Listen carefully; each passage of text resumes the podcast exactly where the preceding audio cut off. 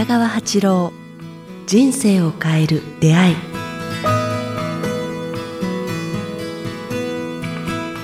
こんにちは早川洋平です。北川八郎人生を変える出会い。今日は第19回をお届けします。北川先生よろしくお願いします。よろしくお願いします。さあ前回はですね、えー写真集の、えーご紹介なんかもいただきましたが今日はですね、えーまたこんな質問をいただいています、えー女性の方からですね、えーこんにちは。いつも、えーブログを拝見しています。サイトのことですねきっと、えー今回の、え怒りについてのお話も本当にありがたくお聞きしました。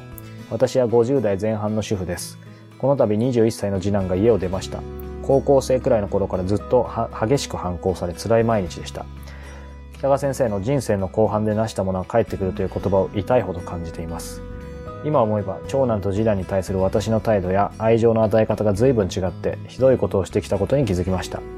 途中で気づきましたがどう接しても時すでに遅く何を言っても聞いてもらえない状態でした。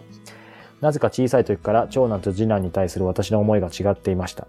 今頃気づき反省したところで次男の心の傷は癒されない。離れてしまった今。私が何を言っても次男は受け入れてくれないことは分かっています。本当にごめんなさいという気持ちです。今の私にできることは一体何なんでしょうかということです。あ、女性ですかね。はい女性だと思います。お母様ですね。お母さんですね。はい。僕は、なんか、あのー多分、このお母さんがはい。自分が幸せと思う形にこう、あの子供たちを当てはめようとしたんだと思うんですね。それが愛情の仕方が違ってるっていうか、はい。あ自分の、例えば、あの、いい高校に行きなさい、いい大学行きなさい、うん。まあ、いい会社に行きなさい、まあ、いい人をもらいなさいというか、まあ、自由に生きるっていうはい。ことを、もう大事だってことを教えなかったのかなと、うん。ねばならないとべきである世界でずーっと生きたんじゃないかなと思いますね。だから、私が、私がなんか30代の頃に、はいあの、会社辞めて苦しんだのは、あ、じゃあごめんなさい。会社に行って苦しんだのは、その会社が私にべきであるとねばならないのをたくさん押し付けてきたんですね。うん私ももうこのジランさんと同じだと思うんですけど、自由に生きたいタイプなのか。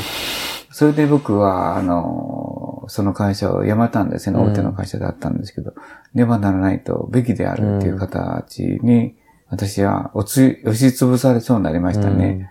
でもこの方もきっと、その両両親か、もしくはう上の人おじいちゃんおばあちゃん、また上の人たちから、うんきっとこの人生はべきであるとか、ねばであらないっていうう、んあの、たくさん植え付けられたんじゃないですかね。やっぱりそれって脈々と受け継がれそう受け継がですよね。れてね、昔の日本にはそういうとこ多かったからですよね。うんこうねばならないとか、でべきであるといううん言葉を使っている。今学校の先生たちもそういう言葉が多いと思うんですけども、僕は、なんかこの人に言いたいのはこう、なんか、柿の木の、柿の木に向かってですね、かの柿の木の柿に向かって、はい。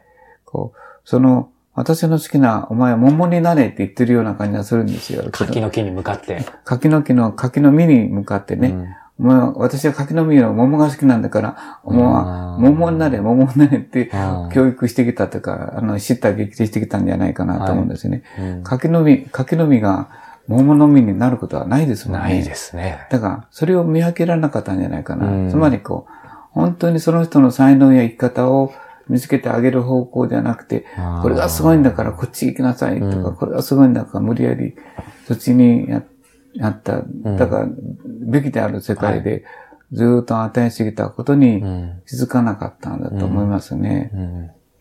自分の幸せの形をはめ込もうとした。それは親からも、うん。あなたの親からもされたかもわかんないから、うん。もうお孫さんにしないことだと思いますけどね。うん。そうですよね。それ受け継がないことですよね。それともう一つは、ここに次男に対する私の思いが違ってましたっていう、だからそれはいいと思うんですね。あの、確かにこの、親と子の相性みたいなのがあってね。で、まあ、年代の相性もあったりするんですよ。二十歳過ぎて30になってまた、あ相手が良くなったり、自分が変わってきたりして、仲良くなったりするからですね。またお子さん結婚してね、いろいろ変わったりもするでしょうし。うんで、子供できたりとか、で、母親が病気したりとすると、向こうも、ああ、本当に母親が大好きだったんだと気づいたりするからですね。はい。まあ、その前に、小さい時の次男とか三男とか、長男とか次女とかいろいろあると思うんですけど、確かに相性という、親と子の相性というものがあって、うんまあ、この子と合うな、合うわっていうのはあるんですよね。うんうんうんうんだからまあ、多少その辺は、あのーいいと思う、思います。そうですね。あんまり攻めすぎてもね、うん自自分も、自身はい自分も、せね、で、もう、私が何言っても次男を受けて、受け入れてくれないことは分かっています。でも、この、って言ってますけど、僕はできることがあると思うんですよね。はい。それはこう、私はいつもこう唱えてるんですね。こう、うんあ、もう今はもう亡くなったんですけどね。えー私もやっぱ、ちょっと激しいところがあって、はい。30代、40代、やっぱ一生懸命来た時は激しかったんですよね。えー、想像つかないですね。うんやっぱそういうとこ、嵐の中を突き抜けると、はい。あ向こうのこう緑の日差しの中に行けるなるほど。はい。でそれと同じように、その時に私が使ってたことは、えっ、と、私が、私が嫌いな人も、私を嫌う人も、みんな幸あれ、福あれ、光あれっていつもこうつぶやいてたんですようんね。人から嫌われた時とか、はい。嫌いな人ができた時にね、はい。こう、私が嫌いな人も、私を嫌うの、嫌う人も、みんな、幸あれ、福あれ、光あれ、幸あれ、福あれ、光あれって唱えてたんですよね。うんうんだからある時、この言葉がいらなくなったんですよ。へなんか、嫌う人も嫌う、あ、みんな自然でいいんだ。嫌うことも嫌う。うんまあ、それも自然で。うんただ、それを全部聞いてしまって、あ私の周りの人、みんな幸あれ、福あれ、光あれだけに変わってきたんです。へえ。だからそこに自分の人生のね中で、あ自分の人生の中で、私が嫌うとか、私を嫌うとかいう言葉がこうなくなってきましたね。ある。うんうんうんとにかく皆さんに幸あれ、そう福あれ、そうそう。光あれ。うん。その後半だけが、うんあの、ついて出る、心の中が出て、出るようになったんですよ。そうすると、30代、40代、これは先生激しいとおっしゃいましたけど、まさに嫌いな人もいたし、嫌われることもおそらくあった人生だったってことですか、それから抜けてたんでしょうね。まさに。うん。そうするとそういう人がいなくなる、来なくなるっていうかね、あの、多分いるかもわからないけれども、うん来なくなるか、近づかなくなるか。先生ご自身も当然変わったんでしょうね。そうですね。ん私に対してみんな穏やかとか、うん。あ優しいとか言ってくれる声がね、優しいとか言ってくれるのは、まあ、声も変わってくるんですよね。なんか、多分、変わってくると思う。声を聞きたいとかいう方があ多いんですよね。あ声を聞くと安らぐとかいう。はい。いや、そうだと思いますよ。うん先生のその激しいっていうのが正直その時代を存じ上げないので想像つかないですね。いや、あのね、うん、あの、40代の断食後の時のセミナーの声はやっぱとんがってましたね。みんなにこう、あの、教えたいって、こうねばならないみたいな。やっぱりねばならないちょっとあの、声、声がきついって、えーみんなに、その時のテープが残ってるんですけどね。はい。あ、本当ですか？はい。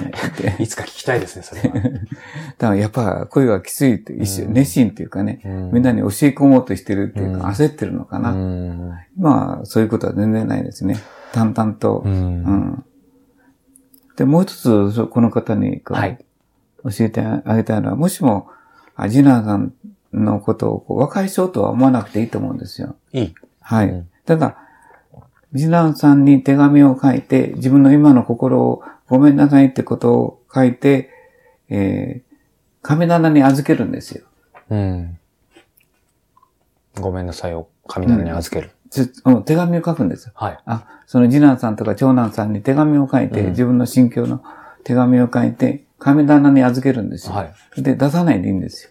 あ、もうそれだけでいいんですね。うん。だから、手紙を書いて、神棚に預けなさい。神に預けなさい。あ、文字通り。うん。神棚にあげるんですよ。うん。で、あとはもう向こうに任せる。で自分自身はその心をなくしていく。はい。だから、それだけでいいんですね。そうですね。うんで、もう一つはね、もう一つやり方は、その次男の方に光のイメージ、まあ、ピンク色で母親の体内の色って僕は言ってるんですけど、薄いピンク色の光をこう、なんか、その次男さんの背中に送るんですよね。正面に送ると、こう、なんか、光の顔が浮かぶから、うん。あで、えーあの、うん。そしたらね、いつかこう、ごめんなさいって言葉が出てくるんですね、向こうから。とにかく、ごめんなさいっていうのは一言だけで、ごめんなさいね、ごめんなさいね、本当ごめんなさいとか、もうしつこく言ったらダメですね。うん。ごめんなさいって心を込めて一言だけでいいから、こう、通じる日が必ず来るわ。うん。うん、必ず来る。だから僕は、なんか、光を送り続けてごらんって言いたいですね。うんその、この放送もしも聞いてくれるならば。そうですね。うん。その、会わない人に光を続けてごらん。で、そうすると、まず、あの、救われるのは自分が救われますよね。うん。だから、今ね、この方のご質問だと、ご次男さんとの話ですけど、うん、別にそれが親でもいいし、うん、友達でもいいし、仕事の人でもいいわけですよね。うん、なんか、傷つけた人、傷つけられ、傷つけられた人、なんか、そういう、こう、嫌とか嫌悪感とかいうものに対して、なんか、ピンクの光ってのはいいんですよね。愛、愛に。そういうもんなんですね。うん、その色にはエネルギーがあるからですね。へー。ピンクの光はそういう、うん、お腹の中の体内みたいな、確かに優しい感じはしますよね。そうそう嵐の色と、朝の太陽の色と、午後の夕日の色とまた違うじゃないですか。はい。安らぎもらうものと、なんか元気をもらうものと、なんか落ち込む色っていうのがありはい、ありますよね。あ、確かにそうですね。そうか、そういう意味で、それで全然。光にはエネルギーがあるからですね。なんかそれだけでもまたいつかちょっと、上級編で光の話もしてほしいですね。そうですね。光にはエネルギーがあることを教えたいですよね。どの光をあなたが持ちなさいか。それぞれの意味があるか。じゃそれをぜひまた、えー、どこかの回でと思っていますが、えー、北川八郎の人生を変える出会いでは、えー、今日のように、えー、皆様からの、えー、ご質問、そしてご意見、ご感想などもお待ちしております。えー、ご質問は、北川八郎先生の公式ホームページ、もしくはこちらのメールアドレス、北川アットマークキクタス .jp、北川アットマーク KIQ アルファベットの Q、tas.jp までお送りください。今日は第19回をお送りしました。北川先生ありがとうございました。ありがとうございました。